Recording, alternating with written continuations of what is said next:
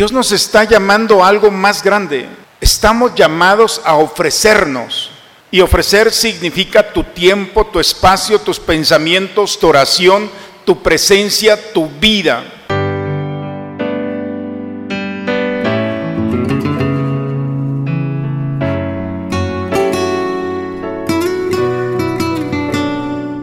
Bienvenidos a la Santa Misa. Señor esté con ustedes, hermanos. Proclamación del Santo Evangelio según San Lucas. En aquel tiempo, hallándose Jesús en medio de una multitud, un hombre le dijo, Maestro, dile a mi hermano que comparta conmigo la herencia. Pero le dijo, Jesús le contestó, Amigo, ¿quién me ha puesto como juez en la distribución de herencias? Y dirigiéndose a la multitud dijo, Eviten toda clase de avaricia porque la vida del hombre no depende de la abundancia de los bienes que posea. Después les propuso esta parábola. Un hombre rico obtuvo una gran cosecha y se puso a pensar, ¿qué haré? Porque no tengo ya en dónde almacenar la cosecha. Eso es lo que voy a hacer. Derribaré mis graneros y construiré otros más grandes para guardar ahí mi cosecha y todo lo que tengo. Entonces podré decirme, ya tienes bienes acumulados para muchos años. Descansa, come, bebe y date la buena vida. Pero Dios le dijo, insensato, esta misma noche vas a morir. ¿Para quién serán todos tus bienes? Lo mismo le pasa al que amontona riquezas para sí mismo y no se hace rico de lo que vale ante Dios. Palabra del Señor. No sé si están de acuerdo, hermanos, pero creo que en algún momento nos hemos perdido y hemos olvidado la riqueza verdadera de la que Dios nos ha proporcionado. La riqueza verdadera es aquella que no se puede suplir con nada ni con nadie. Podemos suplir una casa, un coche, un título, pero nunca vamos a suplir el amor de una mamá, de unos abuelos, de unos hermanos o de unos buenos amigos. Las personas que están a nuestro lado son el verdadero tesoro que Dios nos ha dado. A pesar de, los conflictos y de la tensión que puede haber, siempre nos daremos cuenta que cuando alguien falta en nuestra vida y se nos ha adelantado es muy difícil suplirlo. De esto nos hablan las lecturas del día de hoy. ¿En qué momento nos perdimos dándole más valor a las cosas materiales. ¿En qué momento hemos dejado de disfrutar a las personas por disfrutar de las cosas que son, como dice la primera lectura del libro del Eclesiastés, vanidad de vanidades? Es todo es vapor, como dice, es de ahí, eso es lo que significa vanidad. O sea, agarra el vapor, ¿cómo lo puedes? No puedes hacer eso. Es un ejercicio en vano, como querer agarrar las cosas y tarde o temprano serán desechables, no funcionarán o pasarán de moda. Esto de en qué momento nos perdimos no es una pregunta que les hago yo, es el Coelet. Coelet significa, la primera lectura, Coelet significa el que convoca. Este que nos convoca es 600 años antes de Cristo. desde hace más de 2600 años el hombre sigue haciendo y seguimos haciendo lo mismo. Nuestra naturaleza se resiste a descubrir el misterio de la verdadera experiencia de lo que es eternidad para nosotros. Hoy hemos escuchado que un joven se acercó a Jesús en el Evangelio, Maestro, dile a mi hermano que comparta mi herencia. Y Jesús empieza una parábola. Un hombre rico obtuvo una gran cosecha, se puso a pensar, ¿qué haré? Tengo de más. Ay, ya sé. Voy a derribar mis graneros, voy a construir otros más grandes y entonces me voy a dar a la buena vida, comer, beber, disfrutar. No es malo. ¿Quién dijo que, que haber trabajado y tener de más es malo? No, Jesús no está hablando de esto como tampoco el descansar, disfrutar del comer, Él también lo hizo, Jesús también lo hizo. El problema no es lo que se hace y lo que se disfruta, sino el problema de este hombre y como puede ser el hombre de cada uno de nosotros, es querer acumular. Cuando vamos acumulando cosas, el problema no es un problema de caridad, es de justicia. El problema es que lo que tú tienes acumulado, otro lo necesita. Este es el sentido del...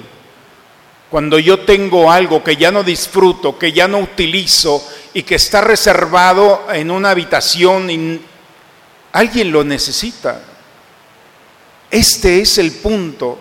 Este hombre iba bien, pero en el momento en que empezó a acumular, entonces empezó a descubrir que todo era para Él. Y Dios cuando nos da no es solamente para nosotros, sino para todos aquellos que están a nuestro lado. No sé si ustedes han visto estos programas americanos de acumuladores. Estos programas donde la gente empieza a guardar una cosa y después ya no pueden entrar en su casa. Aquí en Saltillo hubo unos ancianitos en el momento de la pandemia, no los podían sacar de su casa. Me parece que uno de ellos falleció. Se quedaron encerrados de tantas cosas que la gente les dio, porque eran pobres. Y los llenaron de tantas cosas que ya no podían abrir la puerta y se los encontraron débiles. El Señor no está hablando de cosas materiales solamente.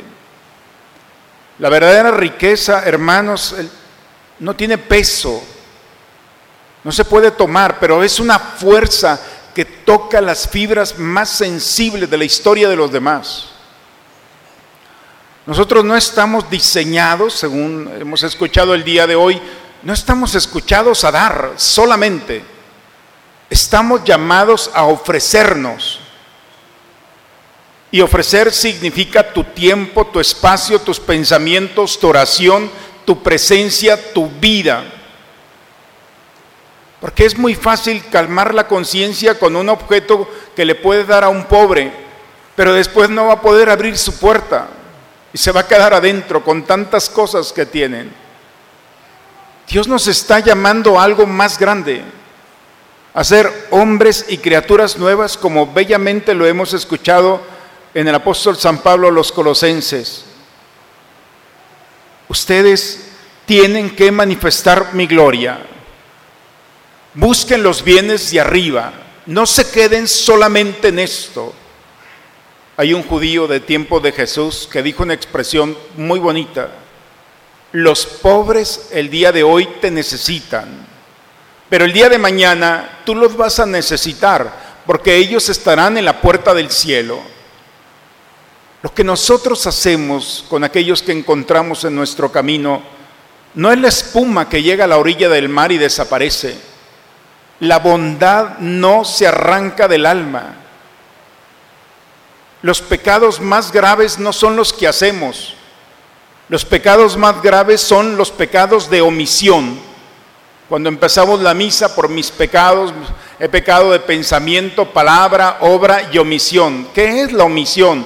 el amor que no quisiste dar, el amor que se quedó reservado en ti, el bien que hubieras podido hacer y no lo hiciste. ¿Cómo justificarnos delante de Dios? Nuestros pecados se absuelven y quedan perdonados, pero ¿cómo quedarán esas gracias y bienes que te reservaste por miedo, vergüenza o por otra razón? Por eso, hermanos, la lectura del día de hoy no nos dicen nada nuevo nada. Estoy seguro que alguien en nuestra vida nos dijo en algún momento, cuidado, no te vais a perder, ¿eh?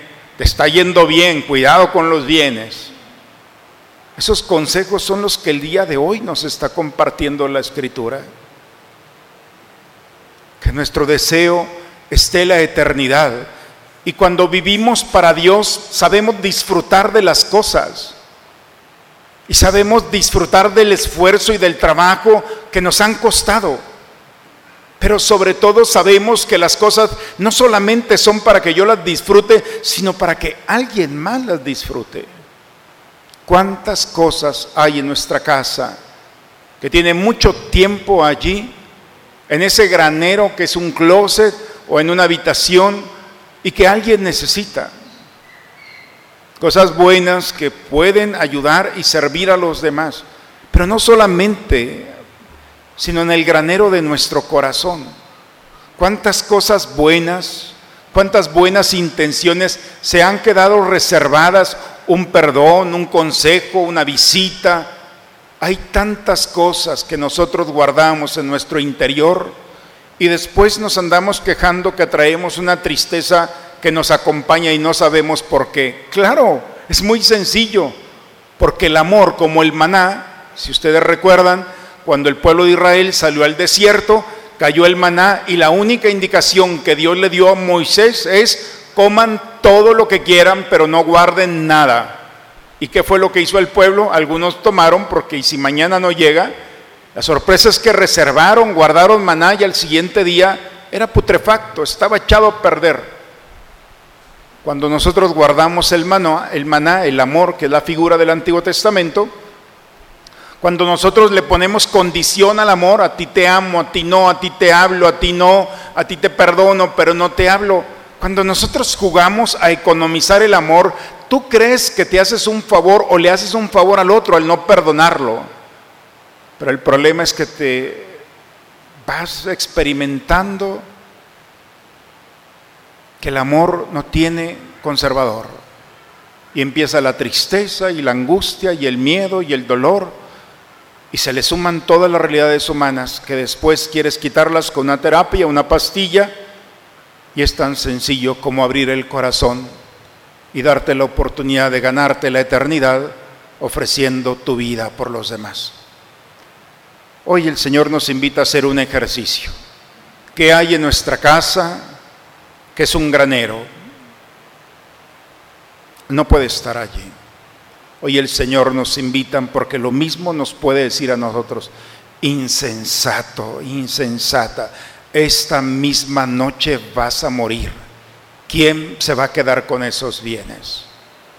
Por eso hay un santo temor a la muerte. Ese santo temor a la muerte es esa forma de vivir es, y si Dios me llamara en esta noche, ¿cómo me presentaría delante de Él? Ojalá que todos los días tengamos esa santa experiencia de la muerte. Señor, si hoy me llamas por la noche, dame la oportunidad de vivir para prepararme, compartiendo no solamente los bienes que me has dado, sino el gran tesoro que me has dado, que es tu presencia en mí para compartir y tocar la vida de los demás. Que la palabra de Dios nos ilumine, hermanos. Que pongamos nuestra mirada en el Señor y pidamos esa gracia para que hoy al anochecer, cuando vayamos a descansar y prepararnos para esta semana que viene, podamos decirle, Señor, si tú me permites cerrar mis ojos, creo que estoy preparados para abrirlos a la eternidad. Que por la misericordia de Dios y nuestra forma de vivir, se concretice para alcanzar a todos aquellos y aquellas que ya gozan de su presencia. En el nombre del Padre, del Hijo y del Espíritu Santo. Acompaña, Señor, con tu permanente auxilio a quienes renuevas con el don celestial y a quienes no dejas de proteger, concédele ser cada vez más dignos de la eterna redención. Por Cristo nuestro Señor. Bueno, 25 de estos chicos, que gracias a Dios tenemos el privilegio de tener en nuestra comunidad, se van a hacer una especie de retiro, de encuentro, para prepararse para el próximo año. Por eso la ayuda no es solamente ayudarlos, es estar con ellos en estos momentos, porque estos chicos tienen que inspirar a otros más y ser inspiración de esta vida cristiana como la de ellos. Es un orgullo tenerlos de verdad. Sigamos pidiendo por nuestras familias, para que sean fermento, fruto de chicos que inspiren, que dejen un momento el mundo y pongan su corazón en Dios. Esto es lo que vale la pena. Gracias Arturo. Claro que sí apoyamos. Bien hermanos, el Señor esté con ustedes. La bendición de Dios Todopoderoso, Padre, Hijo y Espíritu Santo, descienda sobre ustedes, sobre sus familias y permanezca siempre. Hermanos, hoy el Señor no nos ha dicho nada nuevo. Acuérdense que lo que hoy nos dijo es solamente una plática del camino. Llevamos seis domingos caminando con el Señor. Y hoy, en ese camino, volteó y nos dijo, Hay que poner las cosas donde realmente vale la pena y nuestro corazón en las cosas del cielo. Ojalá que con este buen consejo del camino podamos dejar una huella imborrable. Vayamos hermanos en paz. La misa ha terminado. Muy bendecida semana para todos, hermanos. Gracias quiero darte por amarme.